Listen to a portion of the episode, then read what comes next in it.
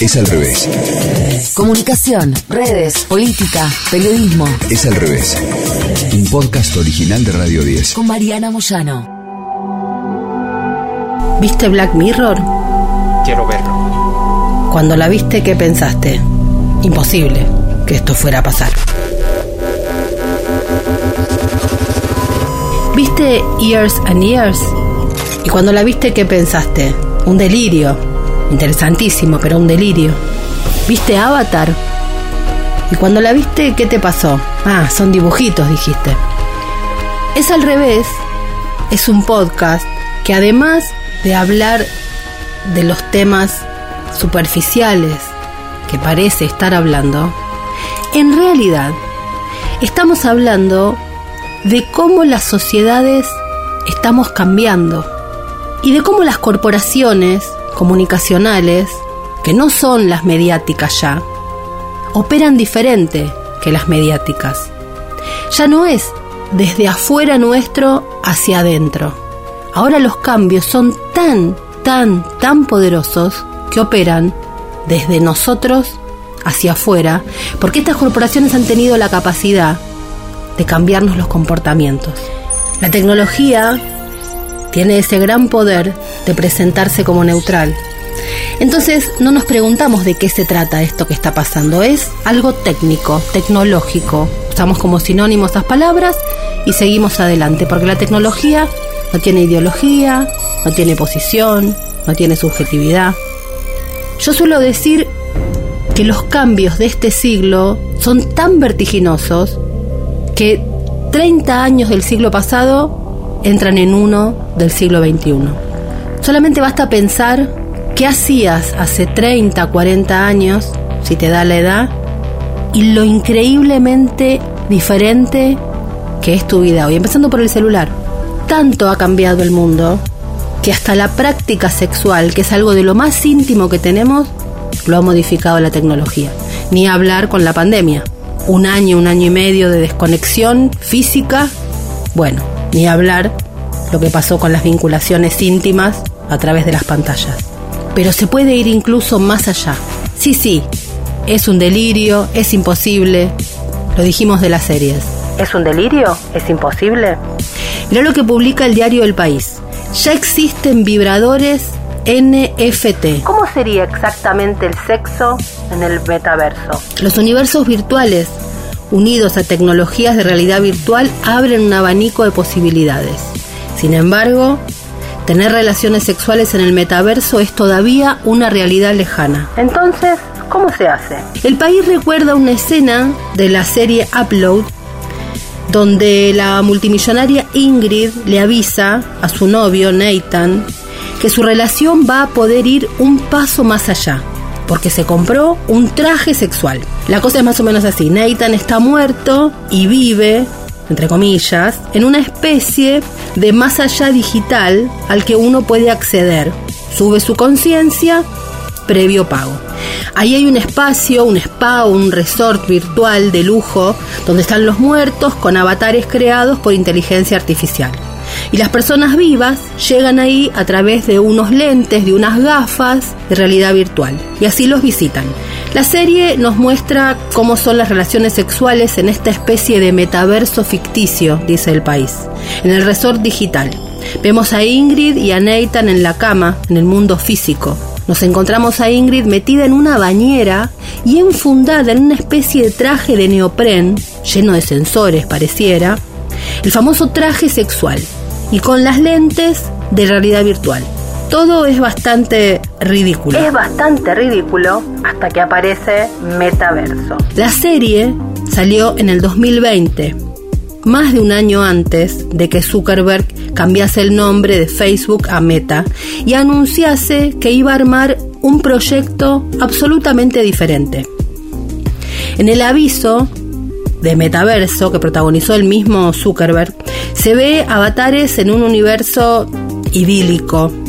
Van a recitales, a charlas, cada uno con su avatar, con las personas con las que se encuentra a través de estas lentes Oculus que son las de realidad virtual de Meta. Las personas entonces es como que hacen un viaje de inmersión y ahí pueden actuar estando en el mismo lugar, aunque físicamente estén obviamente en otro. Una de las preguntas posibles, dice el país, es si estas interacciones podrán dar lugar a relaciones sexuales y de hacerlo, ¿qué forma tomarán? ¿Serán como la escena de esta serie Upload o será algo que resulte un poquito menos insólito? El sexo está presente en las personas que están en el metaverso antes del anuncio de Meta, ya sea por la Second Life, que nació en 2003, o ya sea incluso por lo que nos pasó durante la pandemia, sexo a través de una pantalla. Second Life, de todos modos, no es un universo realidad virtual y no nada indica que vaya a serlo próximamente. Es un mundo pensado para ver en la pantalla de la computadora. En Second Life, los usuarios que usan y que buscan sexo virtual encuentran la satisfacción a través de los ojos, viendo a su avatar o a otros a través de un chat en el que se vinculan con otros avatares. O sea que ahí no hay sentido del tacto. Pero, como decía, este siglo, que cada día que transcurre parece un año del siglo pasado, una empresa de juguetes sexuales llamada Diversual anunció la primera colección de vibradores NFT. De momento, la experimentación de placer sexual, tal y como lo conocemos en el metaverso, no es posible y no sabemos si lo será algún día explicó Ana Escudero, que es la directora de comunicación y marketing de Diversual. Sus vibradores NFT, por lo tanto, son ahora mismo tan solo objetos decorativos para metaversos como The Centraland o The Sandbox, ya que no existe un metaverso en el que el avatar pueda masturbarse con un juguete erótico virtual ni tener un orgasmo. Aún así, Ana Escudero cree que la evolución es imparable. Hay investigaciones, dice, en marcha para desarrollar piel artificial que colocada sobre nuestra piel nos permite sentir lo que está sucediendo en la realidad virtual. También ya varios sitios de citas conocidos están trabajando en el desarrollo de la interactividad social, algo que podría cambiar la forma en que nos relacionamos en el futuro. En este contexto, podemos esperar que el placer sexual pueda experimentarse en el mundo virtual, pero aún estamos muy lejos de ello, señala. De todas maneras, después de ver Black Box, Black Mirror, Years and Years e incluso Avatar, todo lo que me dicen que falta mucho creo que va a venir pronto. En todo caso, es necesario, dice la nota del país, distinguir entre realidad virtual y metaverso, según lo indica Laura Raya. La primera es una tecnología capaz de crear entornos virtuales inmersivos y que ofrece la característica de presencia al usuario lo que hace que psicológica y físicamente un usuario responda de manera similar en el mundo virtual que en el mundo de realidad real. Un metaverso es un universo virtual paralelo, al que no necesariamente se accede mediante realidad virtual, aunque sin ella tenga una interfaz de usuario mucho más limitada. Mientras que la realidad virtual tiene aplicaciones en múltiples sectores, como el baño, las cuestiones vinculadas con la salud, lo educativo, el viaje, la higiene, el marketing, la arquitectura, la psicología, la industria, el entretenimiento, la comida. El metaverso es un entorno virtual que permite replicar las dinámicas sociales, industriales, profesionales del ser humano ampliando el concepto de Internet. Voy leyendo, voy mirando y se me va poniendo la espalda tensa, me corre frío. ¿Es posible que lleguemos acá? Claro que es posible. Teniendo esto en cuenta, se puede entender mejor que si exista, por ejemplo, la pornografía en realidad virtual, pero que el sexo esté aún lejos de aparecer en los metaversos. En la pornografía en realidad virtual, la interacción con los avatares puede no limitarse al canal visual, sino incluir otros canales sensoriales como el tacto virtual, la kinestesia o el olor virtual, lo que puede ofrecer una experiencia virtual más interactiva y realista, teniendo el usuario una sensación de presencia mayor. Pero esto es distinto a la interacción entre avatares que tienen a usuarios al otro lado que simplemente están replicando interacciones en el mundo real. Sexo en el metaverso sería conocer a alguien a través de un avatar, decidir mantener relaciones sexuales y sentirlas a través de distintas tecnologías. Todavía no estamos ahí. Sin embargo, aunque todavía no estemos ahí, apenas lanzó Facebook, una periodista contó que a los 60 segundos de estar en el metaverso de Meta, otros avatares ya la estaban acosando verbal y sexualmente. Ese universo no tendrá sexo, opinó, pero ya tiene un problema de acoso. Apenas dos meses después de ponerse en marcha Horizon Worlds, que es la aplicación con la que se accede a ese universo virtual, que por ahora está solamente en Estados Unidos y Canadá, una usuaria llamada Nina Shane Peitel denunció una agresión sexual. Para describir su experiencia, publicó un post en Medium, por ahí escucharon nombrar o a lo mejor han leído cosas ahí, contando el ataque que había vivido en la plataforma. Dice textual, 60 segundos después de entrar me acosaron verbal y sexualmente. Tres o cuatro avatares masculinos, con voces de hombre, violaron en grupo a mi avatar y sacaron fotos.